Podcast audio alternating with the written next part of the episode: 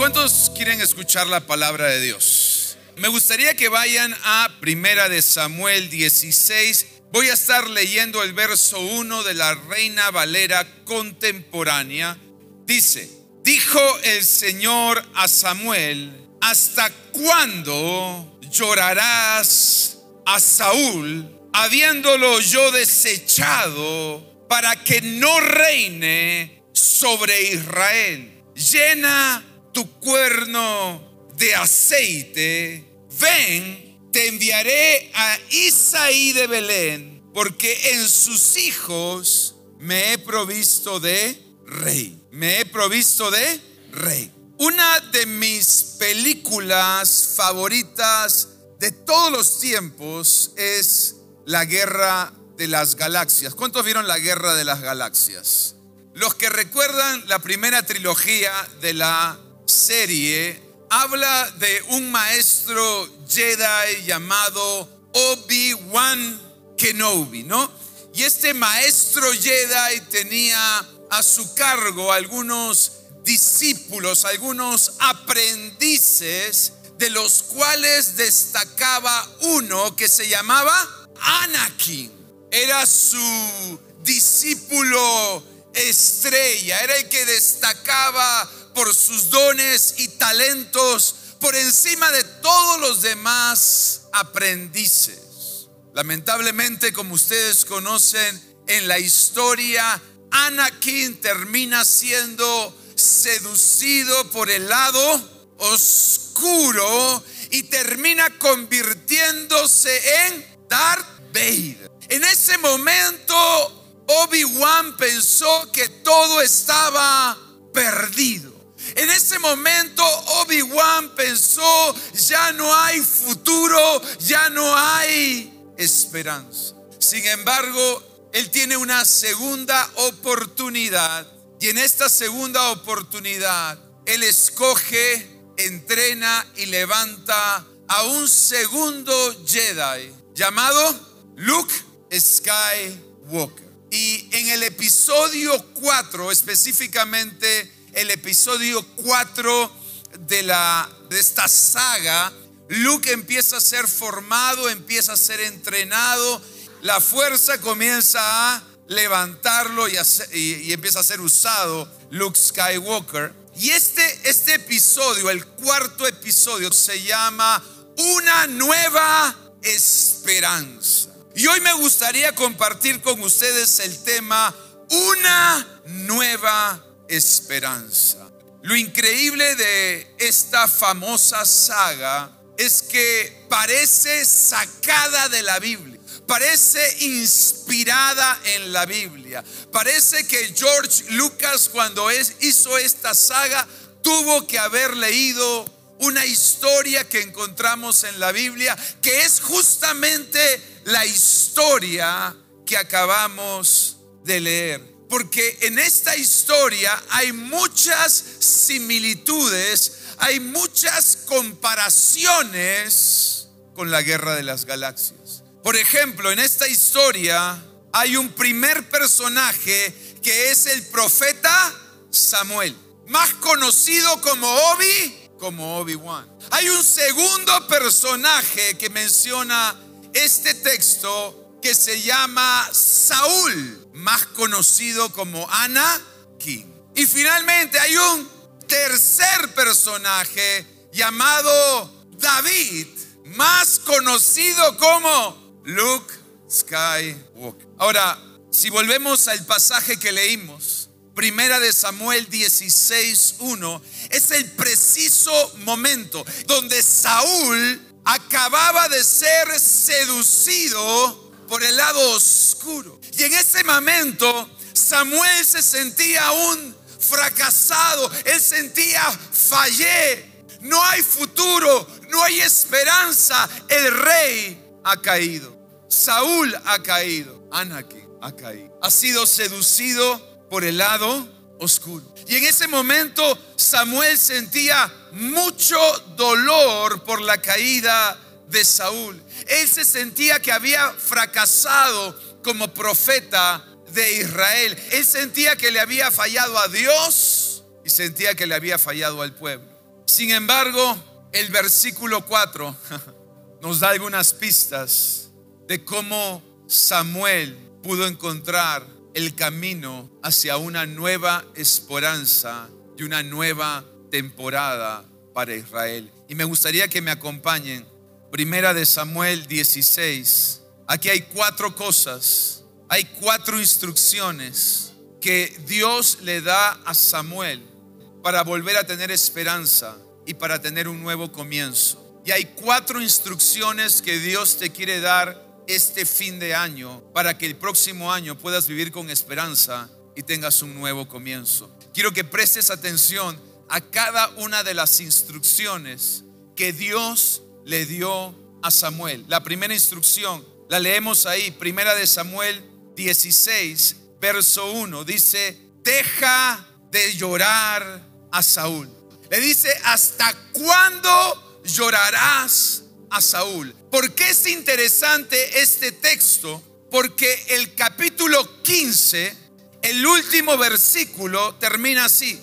Y Samuel nunca más volvió a ver a Saúl, aunque lloraba, lloraba por él. Y el Señor le pesó haber puesto a Saúl como rey de Israel. Presta atención, porfa, sígueme en la historia. Último versículo del capítulo 15. Encontramos a Samuel, al profeta, a Obi-Wan llorando por Saúl llorando por Anakin porque se había convertido en, en Darth Vader. Se había convertido al lado oscuro.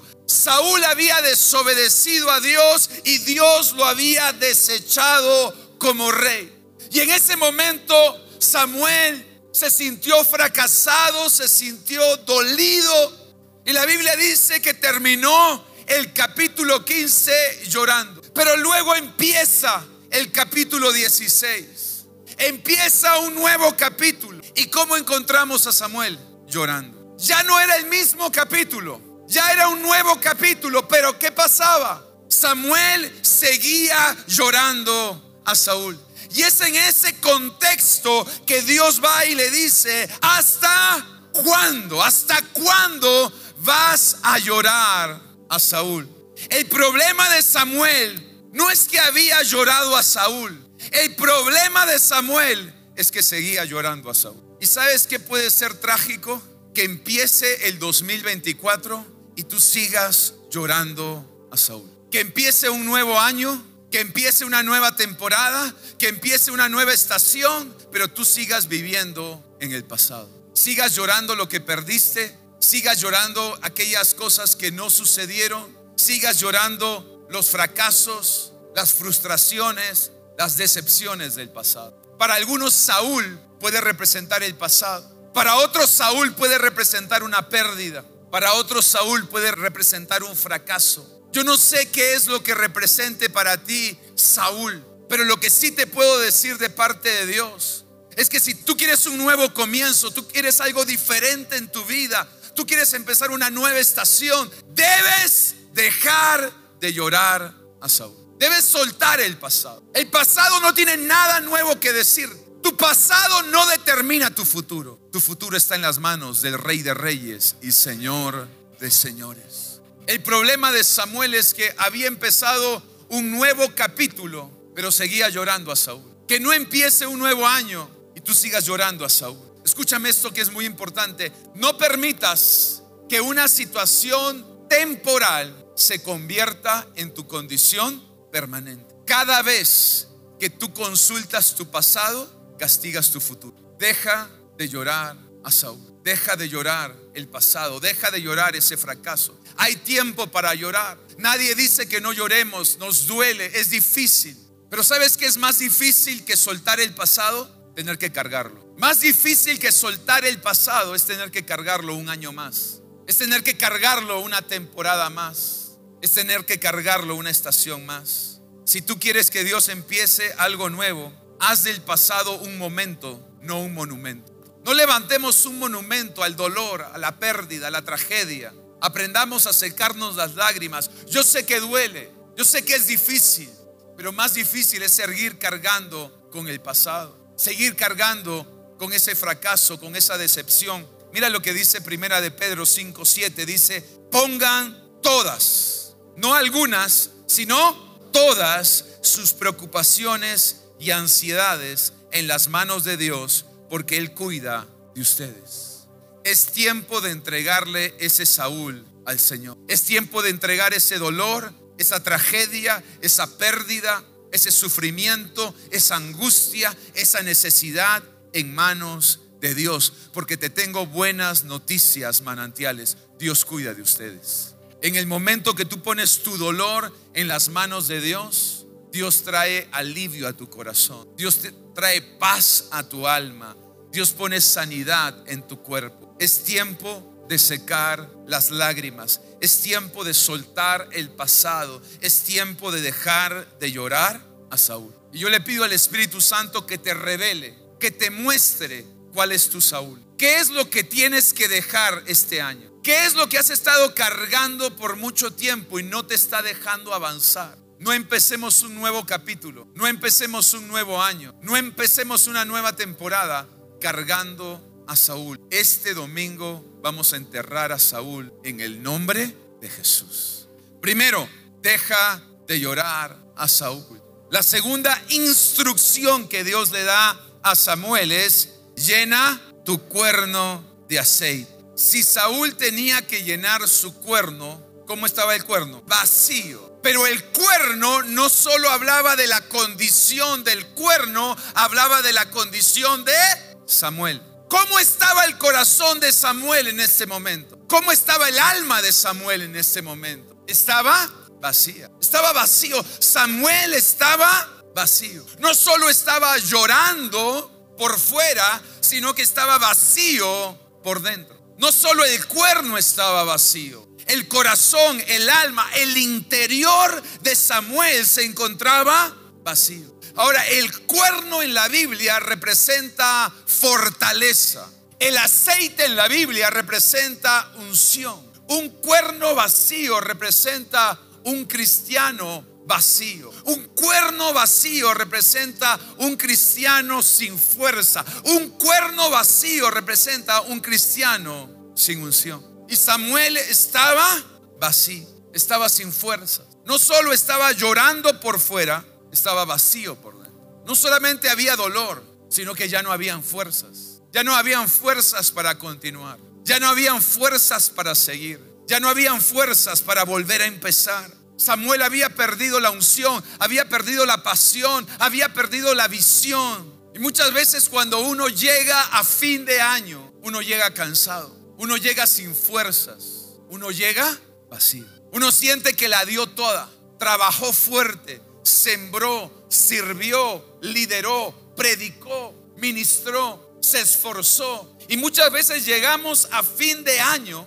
llegamos a estas fechas del año, pero llegamos vacíos. Es por eso te vas a dar cuenta, las estadísticas dicen que el mayor consumo de alcohol, de drogas, es en este tiempo del año. Increíblemente en Navidad, Año Nuevo, fin de año, es el mayor índice de suicidios en el mundo. Porque la gente llega vacía, llega sin fuerzas, llega sin ánimo, llega sin aliento. Es por eso que Dios no solo le dice, ¿hasta cuándo vas a llorar a Saúl?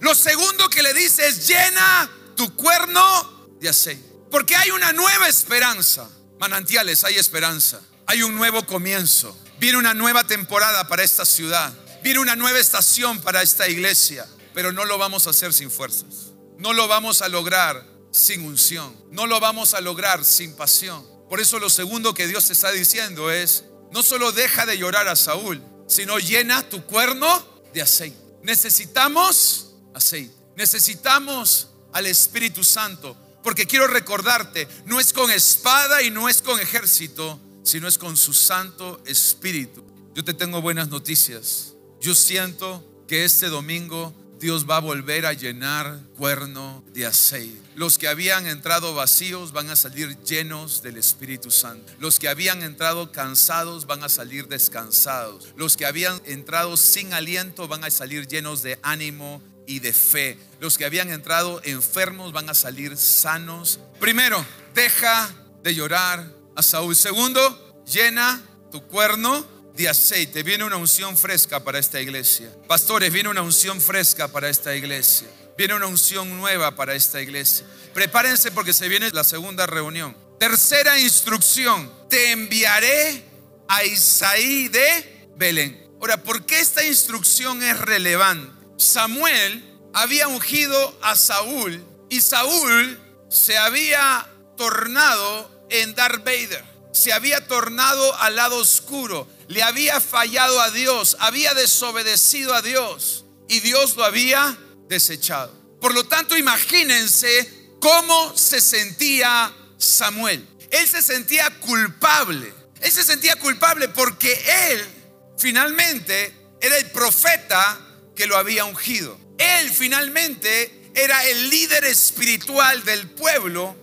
y nunca se dio cuenta de lo que estaba pasando en Saúl. Así que este hombre, este profeta de Dios, se sentía culpable. Se sentía culpable no solo de haber escogido a Saúl, se sentía culpable de la caída de Saúl. Se sentía mal, triste, porque había fallado como líder espiritual, como profeta de todo el pueblo de Israel. Si ustedes saben, Samuel es uno de los pocos personajes bíblicos que ocupó tres funciones claves. Fue profeta, fue juez y fue sacerdote de Israel. Muy pocos personajes bíblicos vas a encontrar que ostentan estos tres títulos. Pero este profeta, sacerdote y juez se sentía fracasado, se sentía frustrado, se sentía culpable de lo que había sucedido.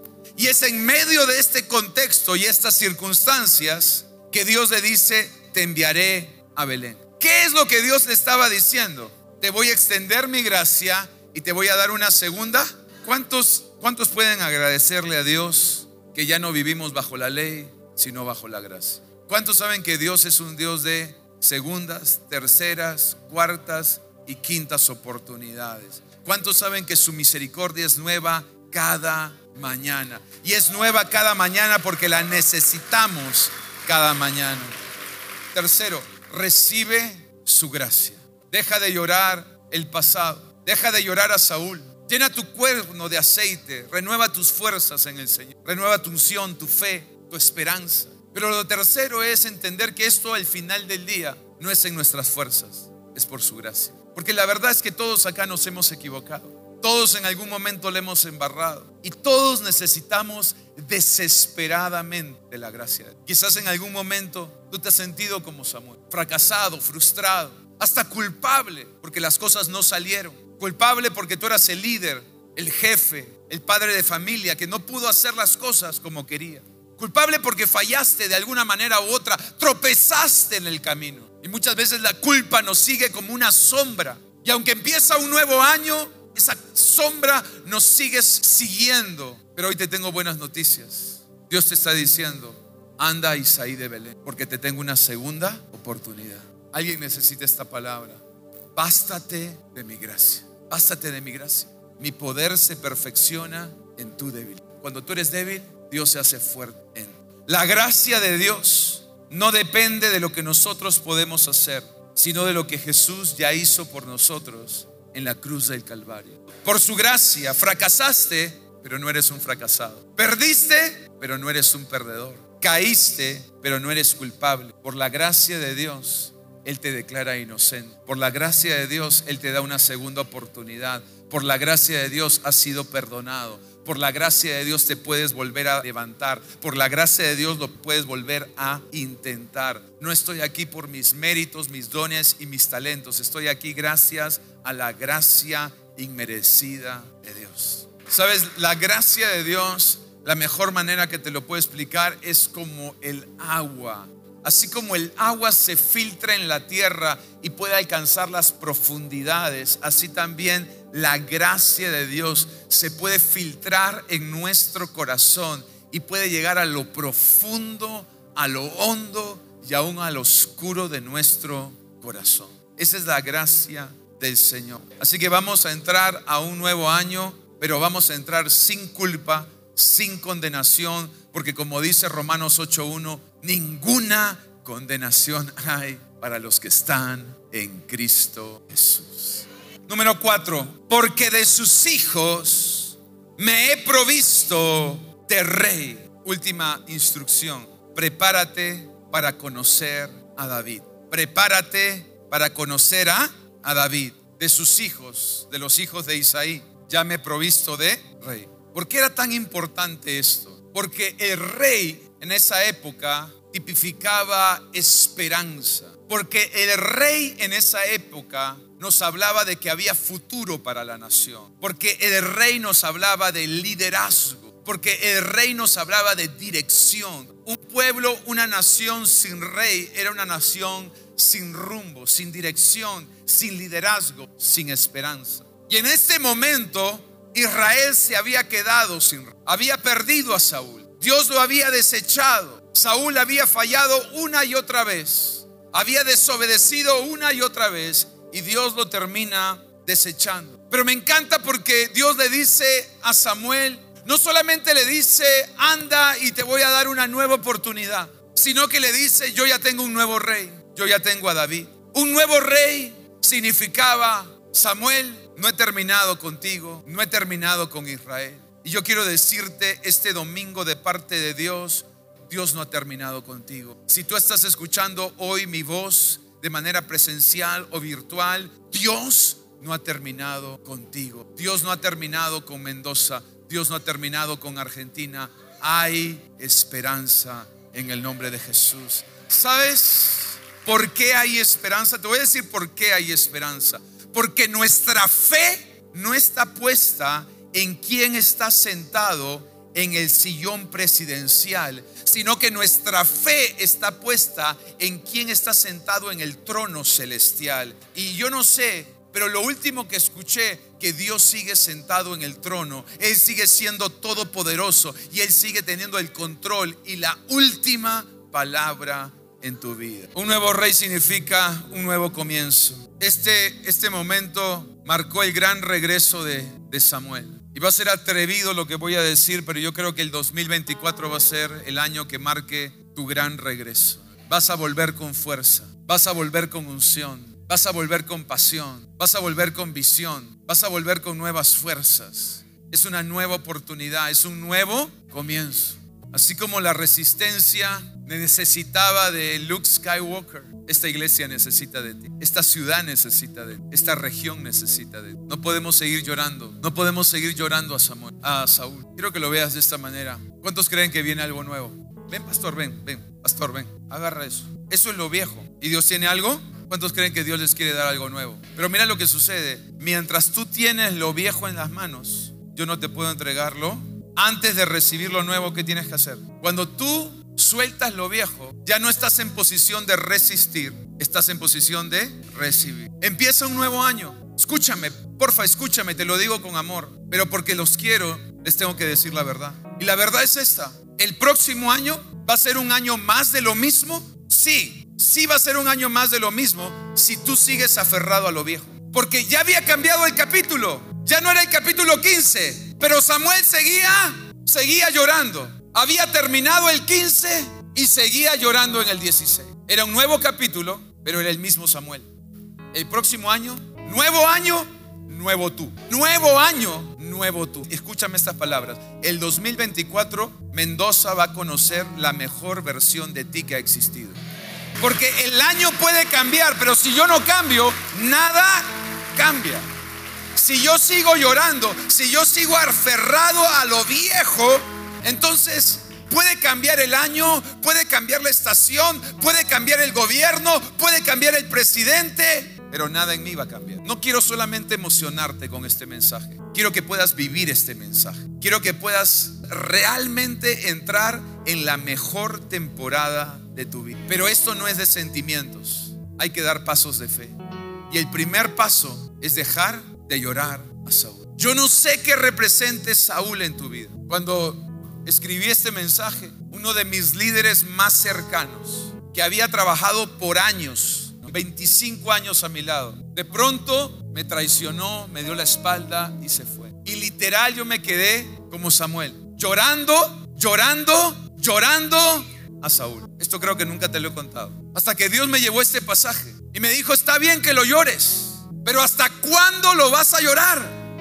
No hagas de una situación temporal tu residencia permanente. Ese día decidí secar mis lágrimas y seguir adelante. Escúchame, porque esto es lo poderoso. Eso fue finales del 2021. Finales del 2021, o sea, hace exactamente cuánto? Dos años. En ese momento para mí fue duro, fue difícil, pero al siguiente año fue increíble porque Dios empezó a levantar a mi hijo. Y Dios me dijo, si Saúl no se hubiera ido, yo no hubiera podido levantar a tu hijo. ¿Y sabes cómo se llama mi primer hijo? David. Si tú no dejabas de llorar a Saúl, nunca hubieras visto levantarse a David. Si yo quiero abrazar a David, tengo que soltar a Saúl. Yo no sé lo que represente para ti Saúl, pero sé que duele. Sé que Saúl duele porque es algo que amamos. Samuel amaba a Saúl y por eso lloraba por él. Lloraba porque sentía que él había fracasado, pero lloraba también porque amaba a Saúl. Había sido su discípulo, él lo había ungido. Y quizás en los últimos meses o años hay cosas que has perdido. Hay cosas que, que no resultaron como tú pensabas. Hay cosas en las que has fracasado y te sientes frustrado, desanimado. Y ahora viene un nuevo año y quizás viene la incertidumbre, la angustia, la desesperación. Por eso yo quiero que hagas hoy algo en fe. Y es que si Dios te ha hablado el día de hoy y sabes que es tiempo de soltar a Saúl, sabes que es tiempo de mirar hacia adelante, sabes que tu futuro es más grande que tu pasado, yo quiero que vuelvas a mirar adelante, pero que lo hagas con convicción, que lo hagas con fe, que lo hagas mirando lo que Dios tiene preparado para ti. Quiero decirte algo profético, esa fue la última vez en tu vida que miraste hacia atrás. Esa fue la última vez en tu vida que visitaste tu pasado. Tu futuro es más grande que tu pasado. Manantiales, tu futuro es más grande que tu pasado. Mendoza, tu futuro es más grande que tu pasado. Esa fue la última vez que visitaste tu pasado. Esa fue la última vez. Ya no voy a hablar de eso. Hoy queda enterrado. Hoy queda sepultado el pasado. No voy a volver a tocar ese tema. Ese recuerdo, esa mala experiencia, esa mala decisión, esa caída. Esa fue la última vez que la visité. Voy a mirar hacia adelante. Puestos los ojos en Jesús, el autor y consumador de la fe. Como dice la Biblia, tu vida es como la luz de la aurora que va en manantiales, vamos a ir de menos a más, de gloria en gloria y de victoria en... Quiero decirte algo, empieza un nuevo día para tu vida. Siento muy fuerte, Dios sabe que yo no debía estar este fin de semana en este lugar, pero no creo en las coincidencias, sino en las diosidencias y si estoy aquí es porque Dios te quería hablar esta palabra a ti. Y creo con todo mi corazón que viene una nueva estación para tu vida. Los años de invierno se acabaron en el nombre de Jesús. Los años de vacas flacas se acabaron en nombre de Jesús. Los años de dolor, de tristeza y de escasez se acabaron en el nombre de Jesús. Quiero decirte algo y es, todos digan las 12 de la noche las 12 de la noche, 12 de la noche con un segundo, 12 de la noche con un minuto. ¿Qué significa? Un nuevo día, ¿verdad? Un nuevo día. Pero lo interesante es que las 12 de la noche es el momento más oscuro del día. Y es increíble porque aunque es el momento más oscuro, ya es un nuevo. No permitas que las circunstancias te engañen. Porque las circunstancias te pueden decir, oye, mira allá afuera, todavía está oscuro. Oye, mira allá afuera, la economía todavía está mal. Oye, mira allá afuera, las cosas todavía no han cambiado. Pero yo quiero decirte que ya son las 12 y 1. Y aunque está oscuro, ya es un nuevo día. Ya es una nueva temporada. Ya es una nueva estación. Ya es una nueva estación.